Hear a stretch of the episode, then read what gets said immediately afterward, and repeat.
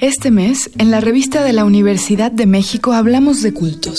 Y en este programa hablamos de uno de los cultos más comunes de la vida contemporánea y que si bien no es nuevo, está resurgiendo gracias a una maquinaria internacional que se aprovecha de nuestra actual obsesión con la felicidad. Hoy hablaremos del culto al bienestar con Claudia Morales.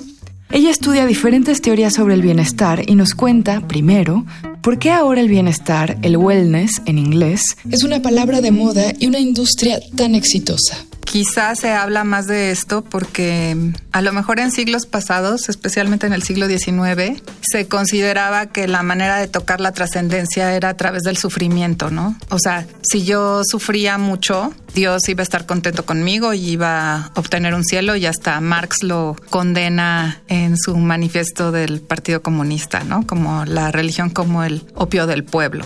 Y en el siglo XX, pues eh, con las condiciones de vida que, que, realmente mejoraron mucho, o sea, y se disminuyó la mortalidad, se disminuyó también eh, la natalidad y entonces hubo quizá en muchas familias mayores oportunidades de estudio, mejores condiciones de salud, aumentó la vacunación y todo, aumenta la esperanza de vida. Entonces, bueno, la siguiente pregunta es, ¿cómo puedo vivir de una mejor manera? ¿No? Y pues sí hay teorías acerca de eso y de hecho eso lo, he estudiado y es parte de lo que en mi diploma en psicología positiva y en mi maestría en liderazgo positivo. Sin embargo, es también algo que los publicistas pueden explotar muchísimo, ¿no? O sea, te pueden decir que te tomes un refresco que es la chispa de la vida y ya vas a tener este chispitas en tu interior, ¿no?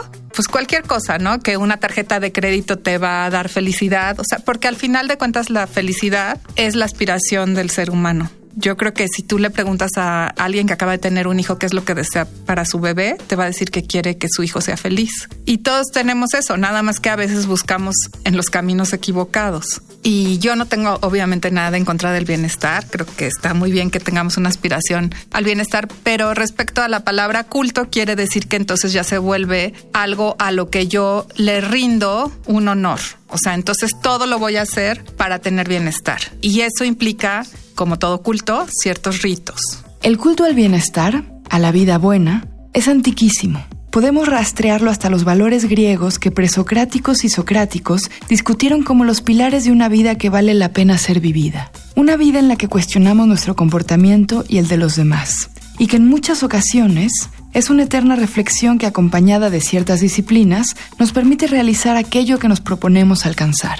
Pero ¿cuándo el medio se vuelve un fin en sí mismo? Es decir, cuando ese hacer dieta para adelgazar, ese trabajar para ganar dinero, ese meditar para estar en paz, ese practicar yoga para sentirnos mejor, deja de ser una hora de nuestro día para convertirse en ocho o doce pues hay quien le rinde culto al ejercicio excesivo, hay quien le rinde culto a la productividad excesiva para que me traiga mucho éxito, hay quien le rinde culto a la belleza, hay quien le rinde culto al desarrollo personal, ya como una obsesión, en donde ya solamente importo yo y me vuelvo una persona súper individualista, cuando realmente un gran porcentaje del bienestar está en las conexiones auténticas que hacemos con las demás personas. O hay quien le rinde culto a lo que como. O sea, tiene que ser orgánico y cultivado con amor en una granja, yo qué sé qué, ¿no? Para que me lo pueda comer. Y como todo culto, si una persona que tiene estas obsesiones, porque de alguna manera entonces sí se vuelve un trastorno obsesivo,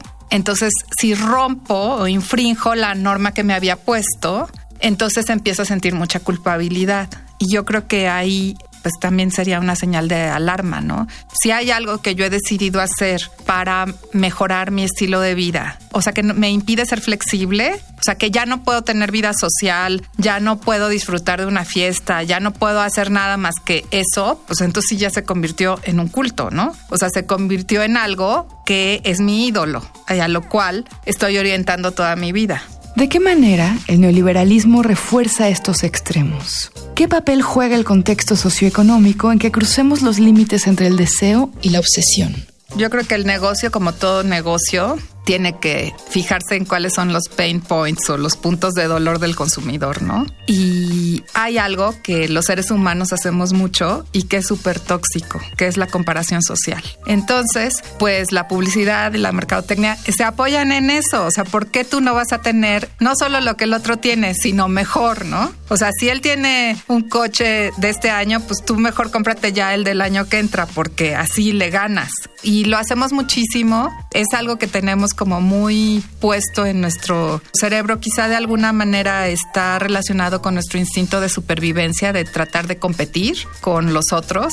Pero, pues en el caso del bienestar realmente no se trata de competir. Y es muy importante saber que la comparación social, si yo me estoy comparando con el otro, ¿qué tan feliz soy? O si yo veo una pareja o un matrimonio y digo, ay, ellos son tan felices y mi esposo y yo nos la pasamos peleando, pues realmente es algo tóxico porque me estoy comparando y entonces quiere decir que ellos son más que yo y dejo de valorar la autenticidad de mi propia vida y de mi propia relación en el caso que estoy poniendo, por ejemplo, de un matrimonio. Y además, pues nadie sabe en realidad qué tan feliz es el otro por las cosas que tiene, ¿no? Y eso además me lleva a otro punto. En realidad, todo lo que compremos, pues no necesariamente nos va a hacer felices, a veces hasta nos hace infelices, ¿no? Porque si me compro un coche, al rato estoy preocupado porque no me lo roben, porque ya me lo rayaron, porque el ballet lo aceleró demasiado, o sea, como que eh, las cosas, y no es que yo diga que, que no me gustan las cosas, sí, claro que me gusta tener confort, pero las cosas nunca nos van a dar la felicidad, o sea, en realidad nos van a dar un disfrute y ese disfrute es pasajero.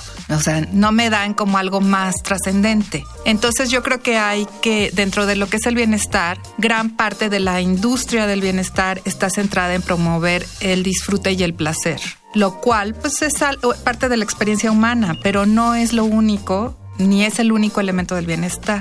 O sea, el placer, que estaría relacionado con el bienestar hedónico, es efímero. Entonces sí, pues qué rico comerme un helado, que nadie va a decir que no es eh, delicioso tener relaciones sexuales, ¿no? Pero es efímero. O sea, al final de cuentas, no puedo pasar la vida oliendo un perfume, comiendo un helado, disfrutando una comida, teniendo relaciones sexuales. O sea, eso al final llega un momento en el que si lo hago incansablemente, me hastía, me fastidia y no me da un completo bienestar. ¿Y cómo funciona nuestra relación con el placer en una vida dedicada al bienestar? Tan dedicada que hemos perdido el objetivo de lo que realmente estábamos buscando toda experiencia de placer también nos causa una adaptación porque el cerebro le gusta la novedad. Entonces también eso lo saben muy bien los publicistas y nos van empaquetando la misma cosa de diferentes maneras. Entonces, bueno, es importante saberlo para darme cuenta de que pues quizá tengo que buscar experiencias diferentes, novedosas, que los seres humanos somos exploradores por naturaleza, pero que además no solamente el bienestar, que eso es algo que siento que hace mucho la industria de wellness, enfocar el bienestar como solo al placer. Entonces, el spa, por ejemplo, o sea, obviamente un masaje es delicioso, pero no solamente eso es bienestar. Tener, por ejemplo, una, ahora que hace frío, tener un chal de cashmere muy suave, pues es muy placentero y es cálido, pero no necesariamente eso me va a dar un bienestar más duradero. Es algo que me da una experiencia positiva de placer y que entonces, bueno, de acuerdo a la teoría, la teoría del bienestar que enunció Martin Seligman en 2011, pues está relacionado con solo unos pilares del un pilar del bienestar que es la positividad, que es tener emociones positivas, emociones placenteras y vivir con optimismo. Pero hay otros cuatro pilares que también son importantes. Entonces, si yo me quedo solo con uno, que es el de las experiencias efímeras, no construyo un bienestar más duradero y eso tiene mucho que ver además con todas otras capacidades que tenemos los seres humanos, como prospectar el futuro, como relacionarnos con los demás, como tener una vida con sentido. Entonces, creo que la industria del wellness sabe muy bien lo que hace en el sentido de tocar nuestros puntos de dolor, o sea, nuestras necesidades mercadológicas y decirnos que esta experiencia placentera, agradable, te va a dar todo lo que en este momento necesitas. Y como tenemos también, pues muchas veces momentos de mucho estrés, pensamos que si yo compro ese producto o ese servicio, pues voy a resolver mi vida, cuando en realidad quizá tendría que buscar en los otros elementos del bienestar que me ayudan a construir un bienestar eudaimónico, o sea, un bienestar basado en una vida con sentido, en una vida buena, verdadera y que deja un legado un sentido de bienestar mayor. Los otros cuatro pilares son el compromiso, las relaciones sanas y positivas, el sentido y los logros de cada quien.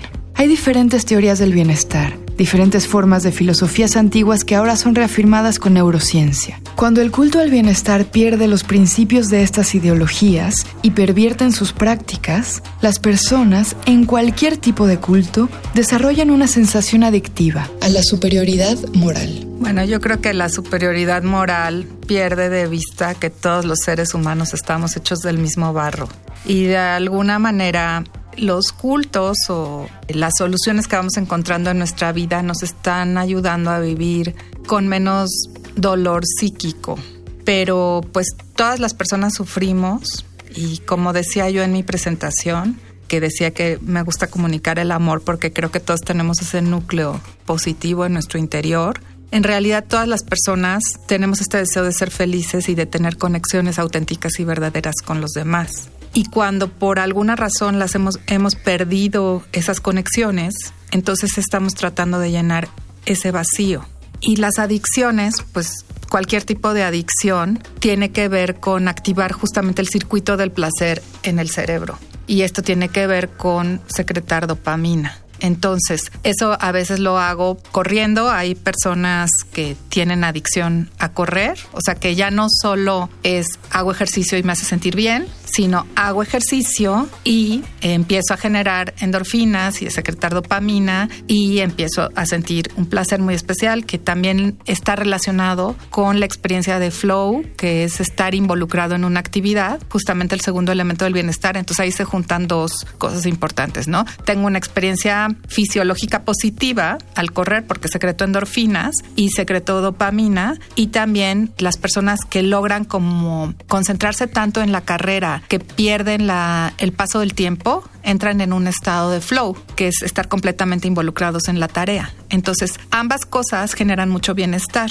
pero ¿cómo puedo detectar si eso ya se volvió una adicción? Pues si eso me está llevando al aislamiento social, a la superioridad moral, a compararme con los otros y a romper o dejar a un lado todos los otros aspectos de mi vida, ¿no? Entonces, también, por ejemplo, la adicción al éxito o a la productividad tiene esto, ¿no? De tener como estoy en el reto, empiezo a ganar, empiezo a ganar, entonces secreto dopamina, entonces me vuelvo más adicto, más adicto. Y en cierta forma, pues pasa a veces con algunas personas que entonces todo lo dejan a un lado por tener más éxito en el trabajo, más éxito en algo y rompen con su vida familiar. Entonces, si de alguna manera está sobre todo esta actividad rompiendo mi conexión con las otras personas, incluso puede ser personas, como decía al principio, que le están apostando mucho al desarrollo personal, pero de una manera individualista. Entonces yo soy mejor y he tomado más cursos y sé más, sé más de psicología o sé más de tal corriente espiritual y todos los demás son menos que yo, pues ya estoy rompiendo mis relaciones. Entonces se vuelve una adicción que rompe con todo lo otro. Igual que pasa con, con las personas que tienen una adicción una droga, ¿no? En realidad pues la droga, ¿qué es lo que hace? Les está sustituyendo todo un tipo de conexiones auténticas que entonces ya empiezan a romper con su pareja, con su familia, con, con todo el mundo, ¿no? O sea, creo que que ahí hay un síntoma, ¿no? De algo que, que no está bien en el momento en el que esto me hace sentir tan diferente, tan superior, que ya no puedo conectar con las otras personas, pues entonces es justamente un culto, ¿no? Llegamos al fin del programa. Para leer más sobre cultos, les recomendamos los artículos Las autopistas del exceso, de Luis Yamara, y Las nobles visiones del Buda, de Jimena Ramírez. Ambos textos se encuentran en el número de este mes de la revista de la Universidad de México. Consúltenla en nuestro sitio web www.revistadelauniversidad.mx. En Twitter y en Facebook nos encuentran como arroba revista-unam. Y escríbanos sobre este programa a arroba shubidubi. Gracias a Yael Vais, Miguel Alvarado y Andrea González. Yo soy Elvis Liceaga. Hasta pronto. Este programa es una coproducción de la Revista de la Universidad de México y Radio UNAM. En el papel. En la pantalla. En las ondas. Y en la web. La revista de la universidad abre el diálogo. Radio UNAM. Experiencia sonora.